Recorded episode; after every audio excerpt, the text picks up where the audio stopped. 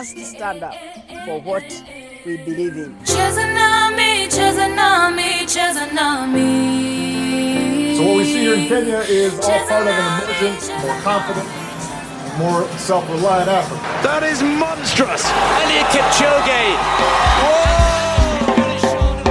I wish the world could believe. After here, you go and find another life. You go and start your new life. Habari yako, il était une voix au Kenya, épisode 4. Je suis Stanislas Grenapin. Karibu, welcome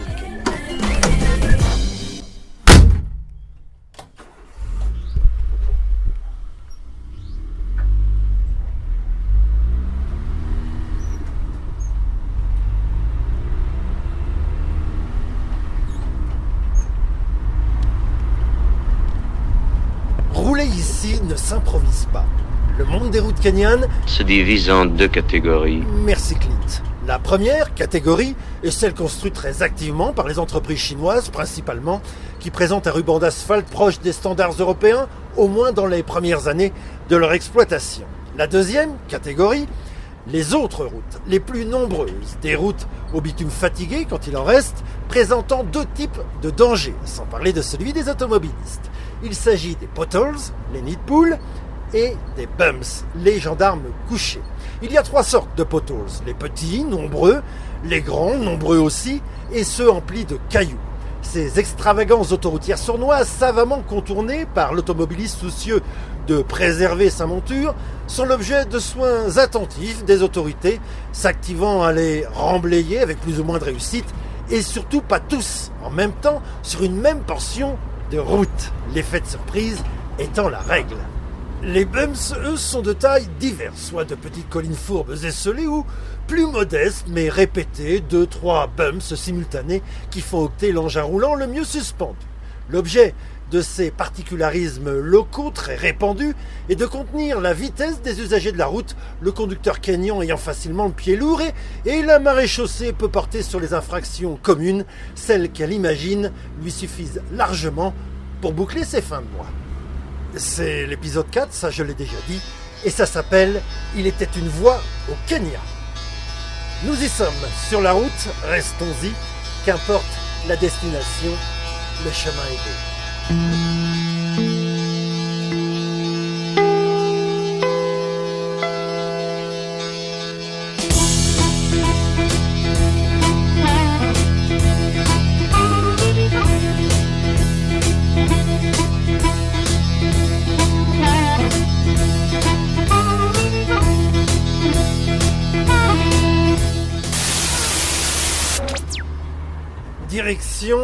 Pas très loin, cap sur une station de Matatu, il y en a des centaines un peu partout dans le pays. Le Matatu, c'est l'autre image d'Épinal du Kenya. La première étant les animaux tout droit sortis d'un documentaire de National Geographic. Aucun lien entre les deux, la nature d'un côté et le vroom vroom fumant ou fumeux de l'autre. Un Matatu, c'est un petit van, une petite camionnette, parfois support de fresques peintes à la gloire d'Adidas, de Nelson Mandela ou d'incantations aussi étranges que divines, et qui est l'un des principaux moyens de transport des Kenyans. Un Matatu peut accueillir entre 11 et 13 passagers, et souvent de la même marque japonaise, souvent pas très récent, souvent c'est une redite, mais quand on est derrière, ça n'invite pas à ouvrir la fenêtre tant le panache noirâtre qui les accompagne est dense, pour autant que la voiture en soit équipée de fenêtres, ce qui n'est pas le cas pour la mienne. Les Matatu constituent un peu, avec quelque imagination, la RATP locale. Nous allons retrouver David, la quarantaine, dont la moitié est passée au volant, qui nous accueille chez lui, à bord de son engin. It's mine, and uh, you you have to join the circles. You have to join, even if it's your matatu, you have to join uh, a circle. Yeah. Yeah. Could you explain what is it, a SACCO? A circle is uh, people who joins like a group. Yeah, you have. Uh, I have my own matatu. Others have uh, others matatus, so that they can make circle. Yeah, it's like a company operating one a route. And the guy behind, they open the door. Yeah, it's my conductor. Okay, it's your conductor, and Yeah. it's a team. It's always the same. It's my yeah a team. We just Yeah. work together. He just uh, have his own license as in PSV conductor, and to operate the as as a conductor. Et le conductor, c'est Jagger. I have to collect the money, Yeah. I have to call the people, and at the same time, once the cu- some some customers don't know where they are dropping, so you, you have to tell you, mm-hmm. I'm dropping somewhere. You have to keep that in mind. Mm-hmm. Then once you, you reach the art destination he's going, mm-hmm. you have to remind him you are dropping there. Yeah? It's a quite difficult job. At the same time, some people they are very stubborn in Matatu. Some of them they, they don't want to pay bus fare. So you have to use some force so that so that you you have you have to get your nini. You get me? And you have to control your bitterness in those customers, Those because you need them by tomorrow. By tomorrow. Yeah. You still you still need them. Because you So can't hurt somebody because he lacks eh, a bus fare for one day. Yeah. So sometimes you find yourself even you have got a loss for maybe I have 14. In those 14, three or three of them miss 10 bob, 20. So even when you are doing your your nini, calculation with the driver, you miss 20, 30. Your driver have to ask what happened there, and we have we have we have charged 100. You have given me 12, 80, and it is supposed to be 13. You know, it's a quite difficult job. Un travail tout aussi difficile est d'évaluer le montant d'un trajet en matatu. Il est ici question de shilling ou bob, c'est la même chose. Et donc, 50 bob, ça fait 39 centimes d'euros. Ainsi, pour alimenter l'engin en carburant et dégager de quoi vivre, David et Jagger font le plus d'allers-retours possible entre les quartiers de Karen et celui de Bomas, environ 7 km, en hésitant rarement à doubler en haut d'une côte ou à l'approche d'un virage, quitte à se retrouver nez à nez avec un automobiliste qui, non surpris, se rangera sur le côté pour préserver sa voiture. La réputation des chauffeurs de Matatus se retrouve dans quelques expressions que nous pourrions traduire par Tu te prends pour Fangio ou ton permis, tu l'as eu dans un paquet Bonux Matatu good driver. Yeah. Behaviors, treating uh, the passenger uh, as your brother or your sister. Yeah, that's how you just work as a driver or a conductor. You just treat them as your just friends. Yeah, and uh, daily customers. You know, matatu drivers are mad, but not all of them are mad. There are some who behave good, there are some who behave bad because of the overlapping. Once there is traffic, you just overlap because of the uh, how you need the money. This matatu needs the money. You need the money for your family. Yeah? You need the money to save for that those circles. Yeah, and the government needs money too. Uh, sometimes you have to you have to go faster because what uh, circumstances comes uh, for our job is uh, from Karen to Bomas, we do deal uh, in lighting numbers, as in, I think you can just understand. We have to, uh, what can I just explain it to you? Uh, we have like 40 matatus.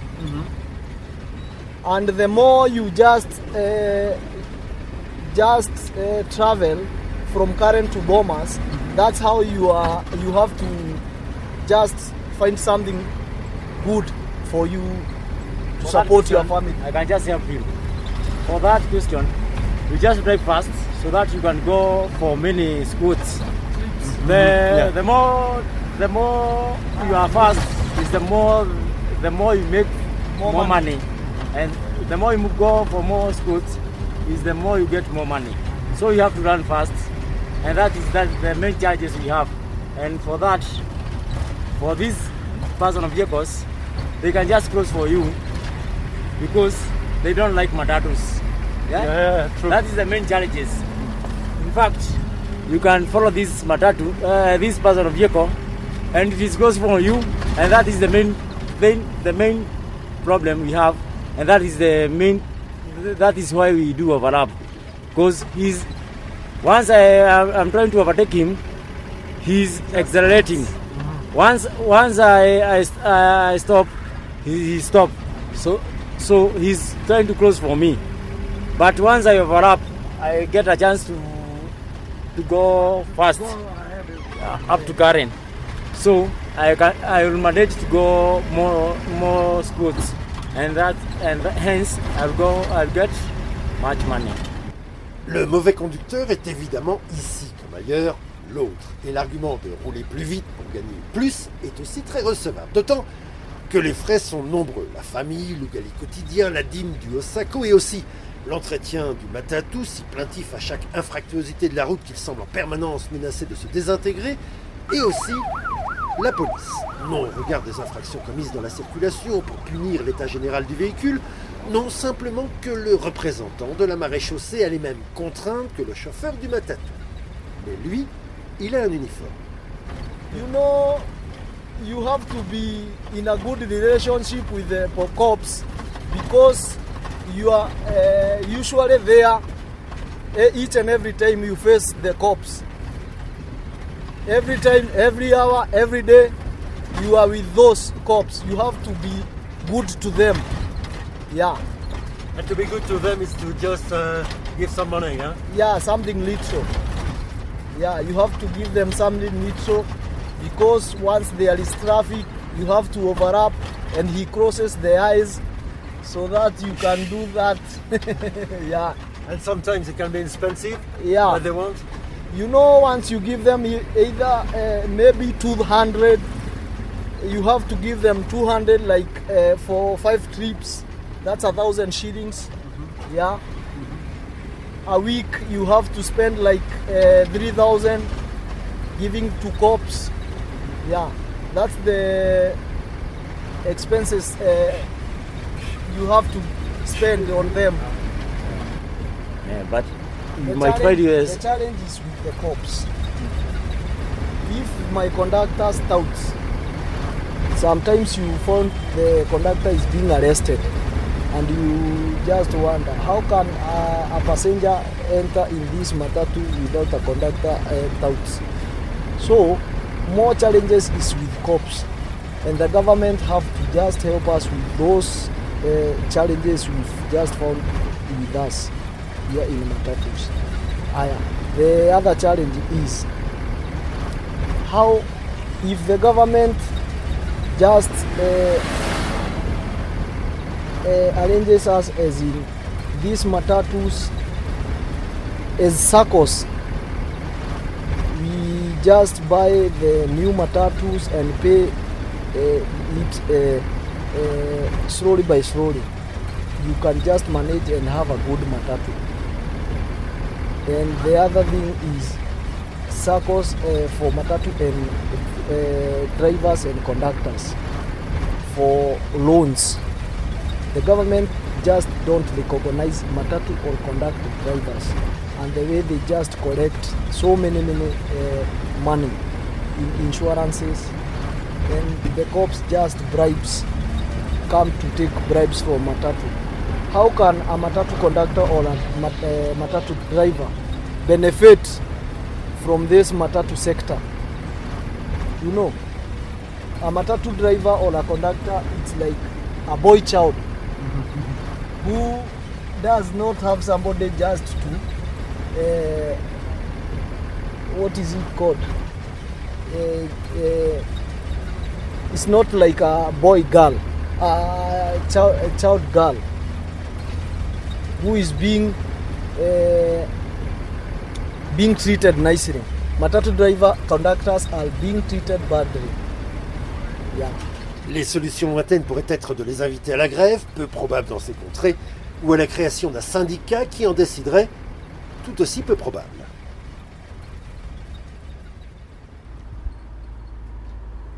David Jagger aimerait faire des trajets longue distance plus rémunérateurs, mais pour cela il leur faudrait un matatou en meilleur état, plus récent. Et il pourrait le décorer et avoir de la musique dedans, et la vidéo aussi. Tant de choses qui plaisent tant aux passagers. mais aussi beaucoup au CAPS.